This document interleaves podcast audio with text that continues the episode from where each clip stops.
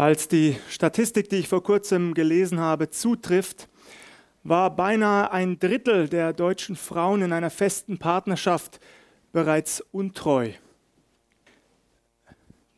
Das hat mich natürlich weniger überrascht, dass es Untreue und Ehebruch gibt. Das wird ja heutzutage in etlichen Filmen und Fernsehserien beinahe als normal dargestellt, fast als alltäglich.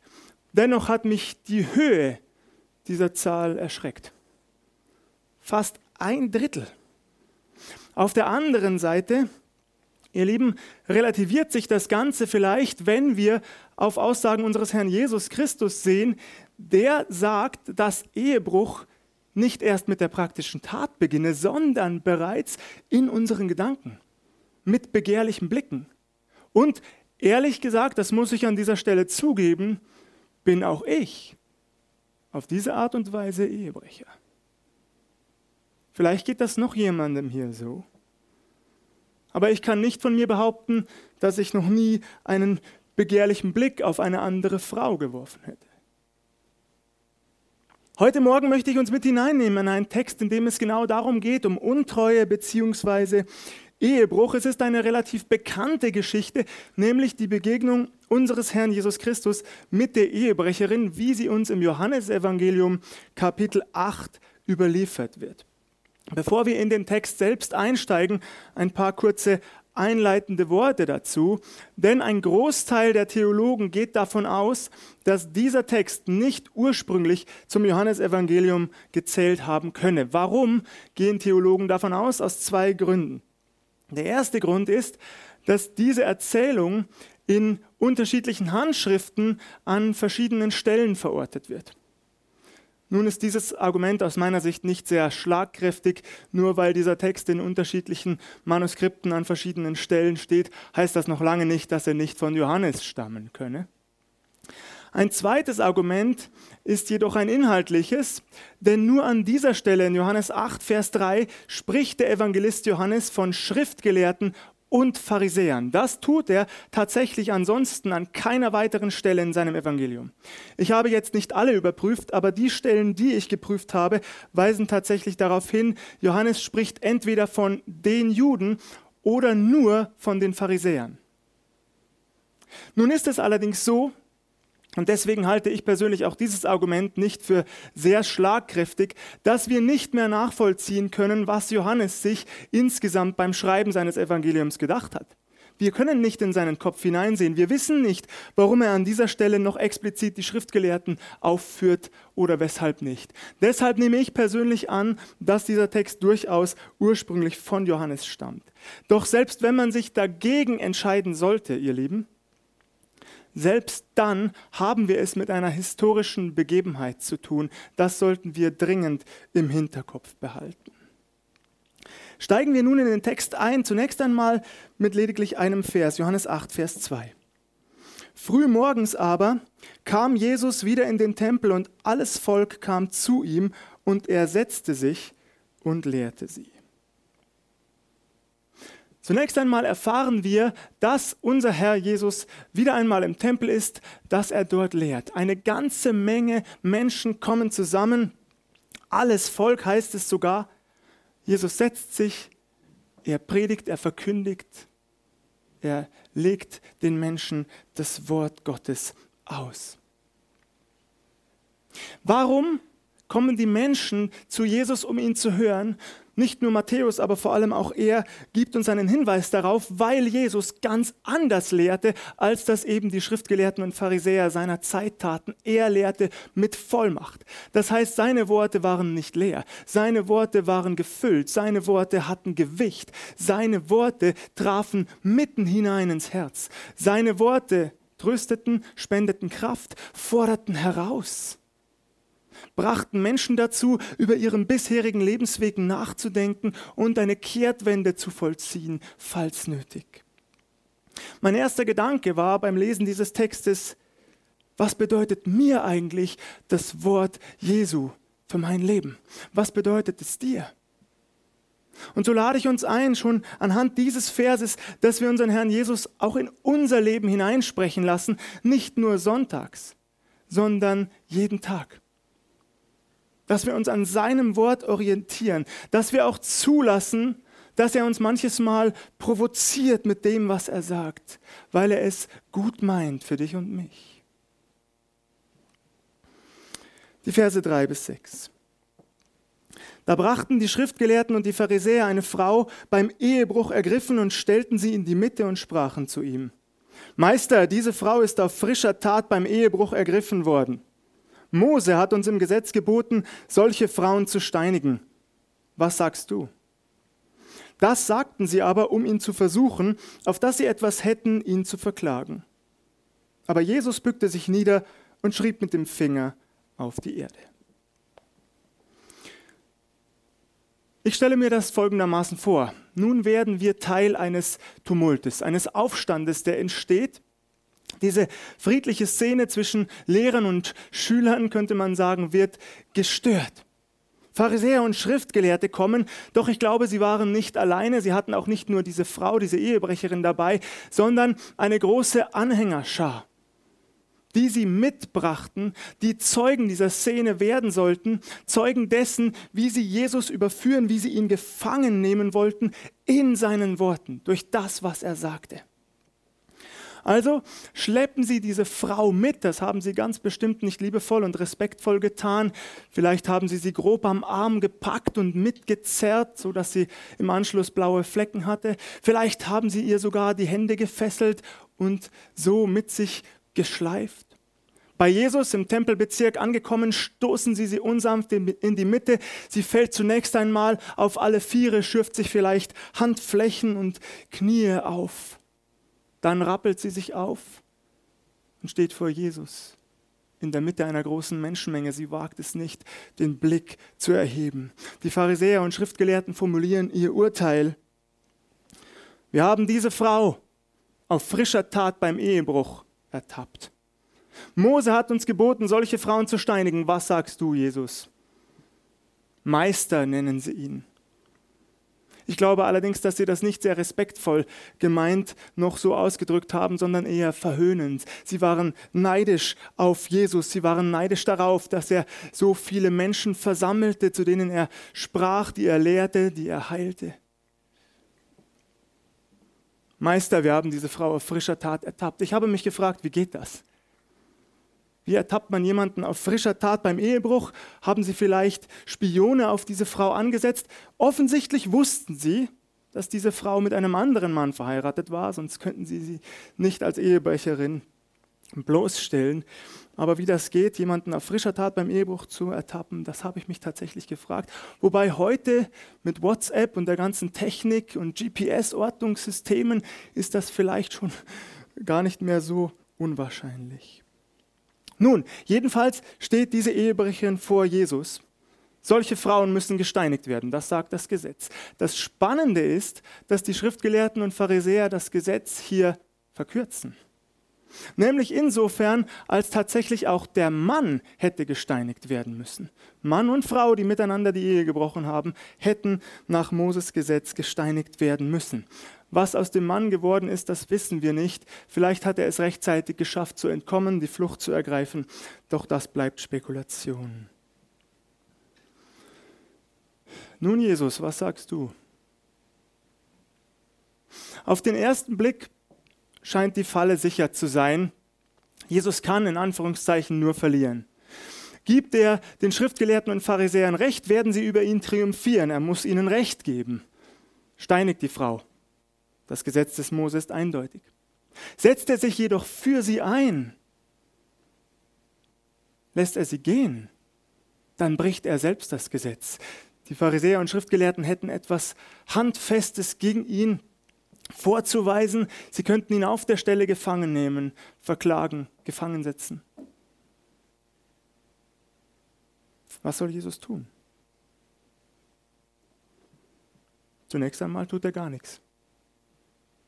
Zumindest antwortet er nicht, denn er bückt sich auf die Erde nieder und schreibt mit seinem Finger in den Sand oder Äh, zumindest wird es mit Schreiben übersetzt. Das griechische Wort kann allerdings auch mit Malen übersetzt werden. Das ist spannend. Wir wissen also nicht, ob Jesus etwas geschrieben oder gemalt hat. Aber über diesen Teilvers im Johannesevangelium wurde schon sehr häufig spekuliert. Schon durch die Jahrhunderte der Kirchengeschichte hindurch. Viele Theologen haben sich bereits gefragt, was könnte Jesus in dieser Situation geschrieben haben.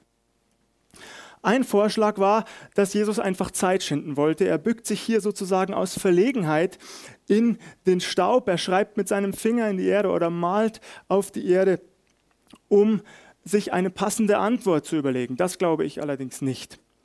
Unser Herr Jesus ist Herr der Situation, er ist Herr der Lage jederzeit. Ein weiterer Vorschlag war, dass Jesus hier eines der zehn Gebote in den Sand schreibt, du sollst nicht falsch Zeugnis geben, wieder deinen Nächsten. Spannender Gedanke, lässt sich nur nicht verifizieren. Der, der, spannendste Gedanke für mich war, dass Jesus hier die Sünden all derer in den Sand schreibt, die diese Frau verklagen. Das war die spannendste Auslegung zu diesem Vers, die ich gelesen habe. Fakt ist allerdings auch hier, es lässt sich nicht beweisen. Deswegen ist Spekulieren eigentlich müßig. Ich lese ab Vers 7. Als sie ihn nun beharrlich so fragten, richtete er sich auf und sprach zu ihnen, Wer unter euch ohne Sünde ist, der werfe den ersten Stein auf sie. Und er bückte sich wieder und schrieb auf die Erde. Ein Teil der Menschenmenge, die sich um Jesus und die Ehebrecherin versammelt hat, lässt Jesus keine Ruhe. Sie fordern ihn beharrlich dazu auf, antworte endlich, bezieh Stellung, sprich dein Urteil über diese Frau. Der andere Teil, so stelle ich mir das zumindest vor, wartet gespannt, gebannt und gespannt darauf, was Jesus nun tun, wie er reagieren wird. Schließlich erhebt er sich und er sagt einen ganz fantastischen Satz. Ihr Lieben, ihr glaubt gar nicht, wie sehr ich mir wünschen würde, so schlagfertig zu sein wie unser Herr Jesus Christus. Wer unter euch ohne Sünde ist, der werfe den ersten Stein auf sie. Das bedeutet, zweierlei. Zum einen hebt Jesus das Gesetz des Mose nicht auf. Dieses Gesetz bleibt weiterhin bestehen, vollgültig. Zum anderen aber ebnet er mit dieser Aussage den Weg der Freilassung der Frau. In anderen Worten sagt Jesus Folgendes. Schriftgelehrte Pharisäer, ihr habt völlig recht. Es stimmt. Es ehrt euch sogar, dass ihr die Gesetze so genau kennt, so genau befolgt. Ihr solltet sie steinigen. Solche Frauen, Klammer auf, eigentlich auch die Männer, Klammer zu, gehören gesteinigt. Sie gehören mit dem Tode bestraft. Tut das unter einer Bedingung. Wer von euch ohne Sünde ist, der werfe den ersten Stein auf sie. Nun tritt eine große Stille ein. Die Menschen geraten in Verlegenheit. Sie wissen sofort, dieses Recht habe ich nicht. Den zweiten Stein bitte gern, aber nicht den ersten. Nicht den ersten. Denn es könnte ja sein, dass sofort jemand mit dem Finger auf mich zeigt und sagt, Moment einmal, ich habe dich vergangene Woche auf dem Markt gesehen, wie du etwas gestohlen hast. Moment einmal, hast du mir nicht vor kurzem erst von deinen eigenen begehrlichen Gedanken erzählt? Moment einmal, hast du dich nicht an Klatsch und Tratsch beteiligt hinter dem Rücken anderer Menschen?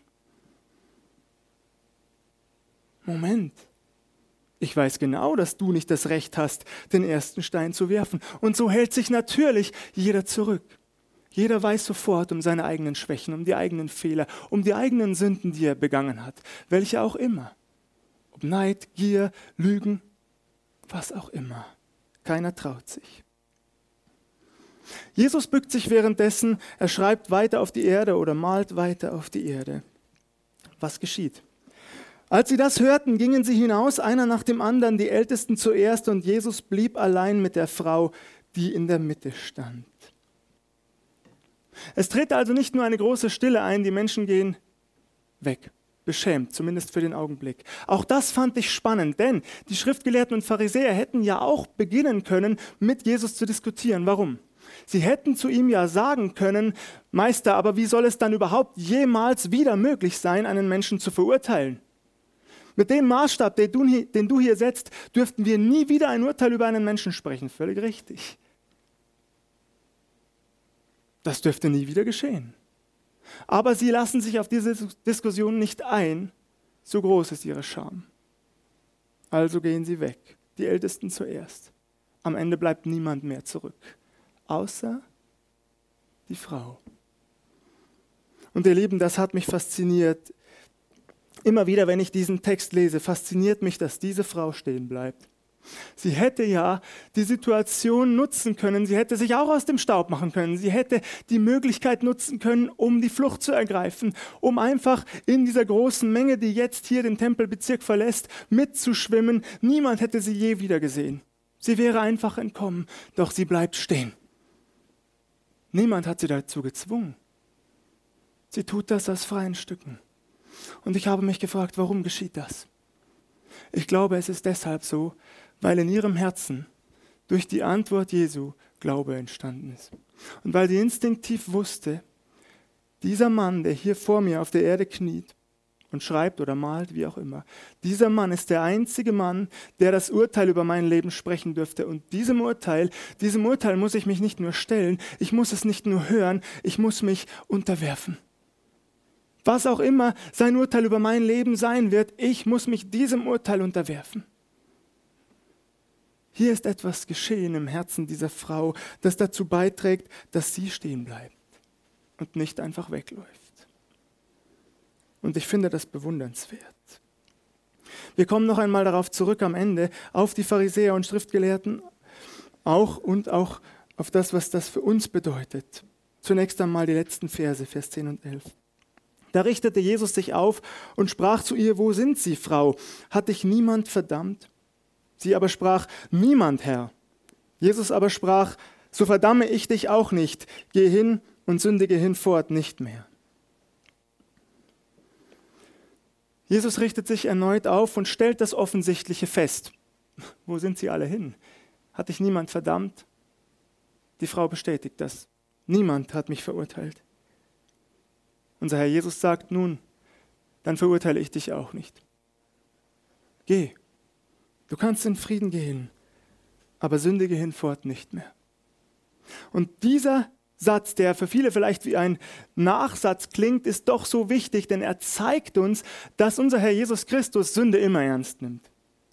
Sünde wird nicht verschwiegen bei Jesus. Sünde wird nicht unter den Teppich gekehrt. Sünde bleibt Sünde in Gottes Augen.